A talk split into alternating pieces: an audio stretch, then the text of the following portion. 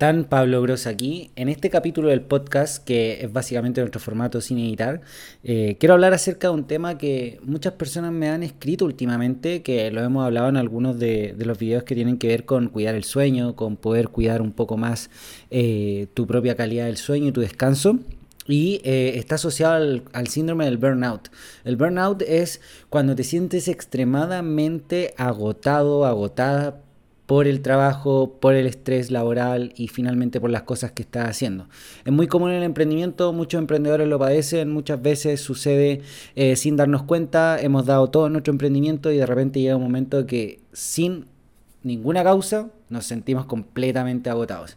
Les voy a leer una descripción básica de lo que es el burnout, eh, una descripción que está en la clínica Mayo, y habla acerca de este agotamiento laboral. Es un tipo especial de estrés relacionado con el trabajo, un estado de agotamiento físico o emocional que también implica una ausencia de la sensación de logro y pérdida de la identidad personal. El agotamiento no es un diagnóstico médico, algunos expertos piensan que hay otros trastornos, como la depresión detrás del agotamiento. Algunos investigadores señalan que factores individuales, como los rasgos de la personalidad, la vida familiar, influyen en aquellas personas que tienen agotamiento laboral. Cualquiera sea la causa, el agotamiento laboral puede afectar la salud física y mental. Hay que comprender que este agotamiento es un proceso biológico, psicológico, que termina generando este sentimiento de que no quieres hacer nada, de que no quieres eh, más metas, más proyectos, más cosas hacia adelante. La verdad es que pierde el sentido de muchas de las cosas que estás haciendo y te empiezas a sentir extremadamente cansado, extremadamente agotado y pareciera que el descanso que tomas no es suficiente o no tiene sentido. ¿Por qué sucede muchas veces el burnout? Porque nos, nos tendemos a irnos a un extremo que finalmente es el extremo de trabajar demasiado y no tener un balance entre la vida personal y la vida laboral. Y muchas veces empezamos a enseguecernos con el concepto de eh, trabajar duro, de trabajar todos los días sin parar, con mucha intensidad y sucede. Simplemente sucede, la verdad es que es un síndrome bastante eh, silencioso, eh, sucede constantemente en personas que llevan mucho tiempo bajo un estrés laboral constante, bajo una presión constante y también sucede en muchas ocasiones cuando personas se proponen metas que eh, en cierta medida no son tan alcanzables en su situación actual. Hay que comprender que cuando estamos persiguiendo un proyecto, una meta, etcétera, gran parte de que llegue esa meta al éxito es empezar a hacer las cosas y empezar a resolver las cosas a partir de esa meta que nos van a alcanzar al destino final. Y no necesariamente eso va a suceder en, un tiempo veloz, sino que va a requerir mucho tiempo y va a requerir mucha paciencia. Por eso también hablamos mucho acerca de la paciencia que hay que tener al momento de ejecutar un proyecto, de la, de la, de la visión que hay que tener de largo plazo, porque finalmente cuando estamos en un negocio, cuando estamos en un proyecto ya sea personal, en un proyecto laboral, en un proyecto de emprendimiento, ya tienes un negocio, etcétera, la paciencia es clave. La paciencia es lo que te permite poder ver con mayor, mayor perspectiva eh, el proceso de lograr tu meta y lograr tus objetivos. Y normalmente eso te permite poder comprender los reveses que a veces suceden cuando estamos persiguiendo nuestros objetivos o cuando estamos desarrollando nuestra vida. Muchas veces en el desarrollo de nuestra vida hay reveses, hay cambios, hay circunstancias que cambian abruptamente, hay, hay veces que tenemos que cambiar la dirección, hay veces que tenemos que reinventarnos, cambiar de cero, empezar a generar distintas nuevas iniciativas para poder eh, cambiar nuestra realidad etcétera, y eso muchas veces genera mucho estrés. ¿Y por qué? Porque los seres humanos nos cuesta mucho adaptarnos al cambio, nos cuesta mucho salir de nuestra zona de confort, nos cuesta mucho colocarnos en esos lugares desafiantes. Y eso lo tenemos todos psicológicamente, a todos nos cuesta salir de nuestra zona de confort, a todos nos cuesta ir un paso más adelante acerca de nuestras metas, de nuestros objetivos personales, etcétera, y eso finalmente genera un estrés. Para muchas personas eso significa un dolor mucho más profundo que termina generando este agotamiento, que termina generando este cansancio. Por eso es muy importante saber identificarlo y en esta conversación que es este podcast eh, les quiero hablar acerca de un método que me encanta, que es el método del destructor de preocupaciones, que lo leí hace algún tiempo en un libro de Brian Tracy. Eh, un crack básicamente del desarrollo personal. Eh, en, este, en este concepto lo que Brian Tracy plantea es acerca de cómo nosotros, eh, entendiendo finalmente este problema que nos tiene eh, muy preocupados y que nos genera mucho estrés, entendiendo la realidad de la consecuencia final, vamos a poder comprender cómo resolverlo. Y el destructor de preocupaciones es bastante sencillo. Finalmente quiere decir que una vez que algo nos preocupa, una vez que tenemos una serie de problemas o un problema, etcétera, anotarlo en un papel y desarrollar directamente una serie de pasos. El primer paso siempre va a ser imaginar el peor escenario posible. Imaginar el peor escenario posible va a permitir entender cómo va a terminar esto si sucede si pasa lo peor. Por ejemplo, voy a lanzar un emprendimiento nuevo, ¿qué es lo peor que puede pasar? Que quiebre, que no funcione, que nadie me compre, que nadie lo tome en cuenta, etcétera, no sé, puede pasar cualquier cosa, pero finalmente el peor escenario es que no funcione. Entonces, en cierta medida, reconocer eso te da inmediatamente el conocimiento de que, bueno, estoy intentando este proyecto, pero sé ya que el escenario, el, el peor escenario posible es que no funcione. Lo mismo pasa con todas las cosas en la vida, o sea, pueden ser proyectos, eh, relaciones, amistades, eh, cambios de lugar, eh, desafíos de viajes, de estudio, lo que sea. ¿Qué es lo peor? Finalmente, entender qué es lo peor te va a permitir ir desglosando exactamente qué cosas debiese hacer para que eso no falle.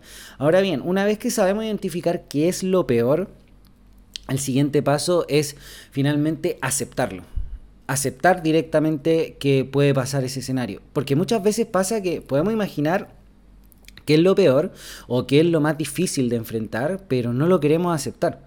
Lo negamos todo el tiempo, estamos corriendo todo el tiempo para que eso no suceda, entonces termina generando un estrés superior, o sea, finalmente reconoce el, peor escenario posible, tienes este problema que te genera ese estrés, pero no lo quieres aceptar.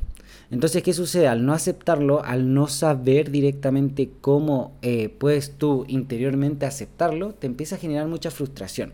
Entonces, el segundo paso siempre va a ser aceptar este peor escenario posible.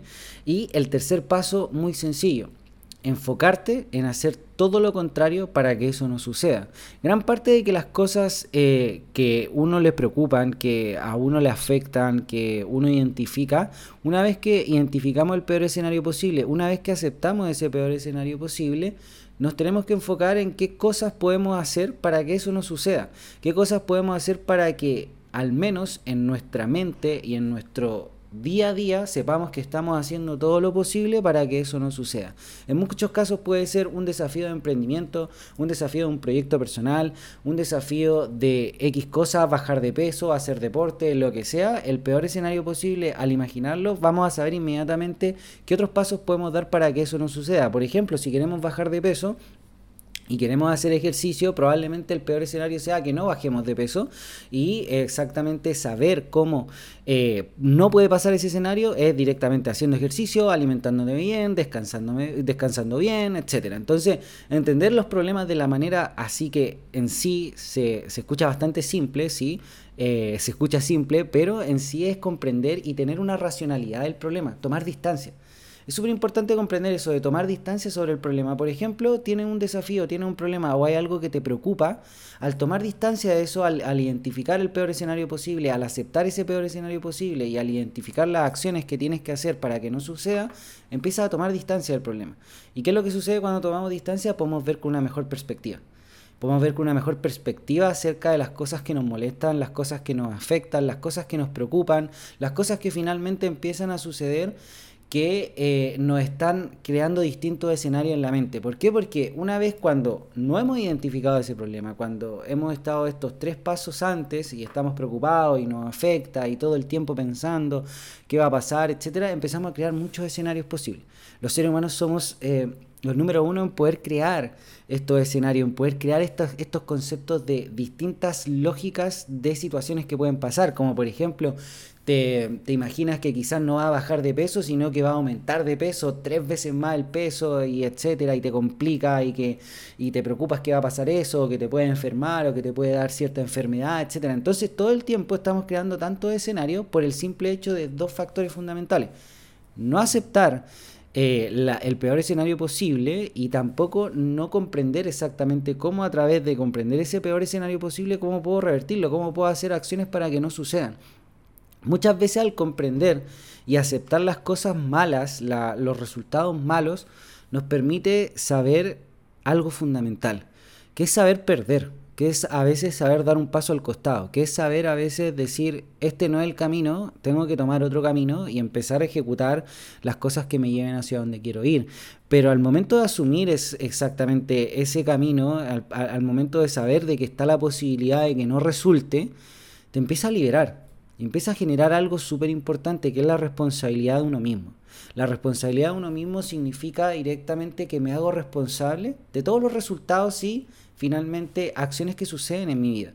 Cuando uno se hace responsable al 100% de las cosas que hace, de las cosas que desarrolla, de los negocios que saca adelante, de las personas que contrata, de las personas que conoce, de las personas que incluye en su vida, uno al momento de hacerse responsable sabe inmediatamente cómo puede quitar las cosas malas, agregar las cosas buenas, aceptar los escenarios adversos y poder desarrollar un mejor autoconocimiento. La clave para poder comprender directamente que estamos pasando por un burnout viene dado 100% en comprender qué cosas te están hastiando, qué cosas ya no tienes energía para hacer.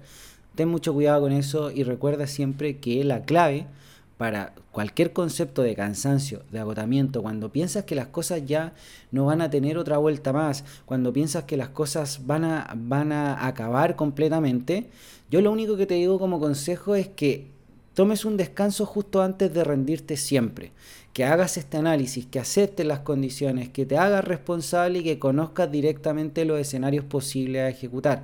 La clave es hacerte responsable de cada una de tus acciones, de cada uno de tus actos que haces en tu vida, pero también aceptarlos como tal, también aceptar los, escenarios cambiantes, también aceptar las, la salida de esta zona de confort. Porque finalmente cuando sales de tu zona de confort, cuando te colocas en estos desafíos grandes, es cuando creces y creces considerablemente.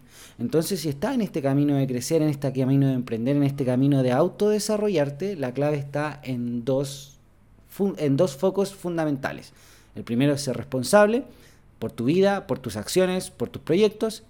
Y el segundo es reconocer y saber aceptar cuando las cosas no salen bien.